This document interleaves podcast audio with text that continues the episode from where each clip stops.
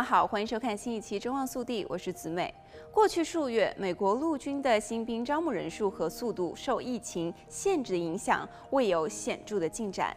就在八月底。美国陆军训练与准则司令部指挥官四星上将芬克二世到访洛杉矶，他表示将加强招募新兵，并呼吁年轻人踊跃参军。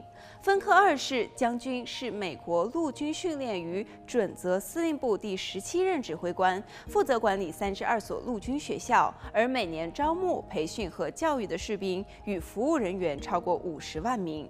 芬克二世鼓励有着同样价值观。关的年轻人积极参军，同时他还提到美军所提供的机会也会成就参军者的人生，而这正是招募最关键的部分。陆军提供了包括从军事到商业等各个领域超过一百五十多种不同的职位。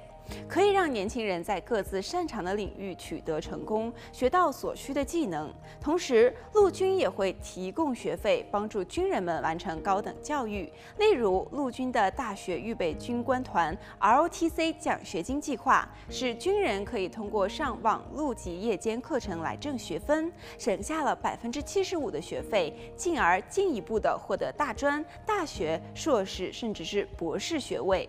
军队提供的各种奖学金中，甚至还包括四年的大学免学费福利。换言之，你将从美国陆军毕业，在你选择的学校获得学位，并且没有学贷债务。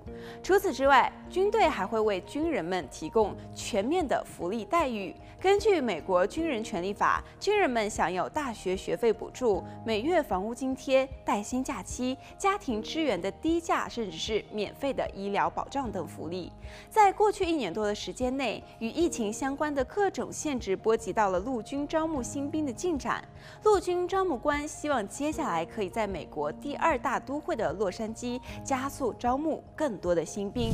来看下一则消息。美国交通部联邦运输管理局将拨款近三点三一亿美元给湾区的捷运公司，帮助该公司从疫情大流行中复苏。这笔三点三零八亿美元的补助是来自 American Rescue Plan，旨在帮助湾区捷运公司在未来的财政年度维持人员和服务的水平。湾区捷运公司预计要恢复到疫情前的乘客量，需要约十年的时间。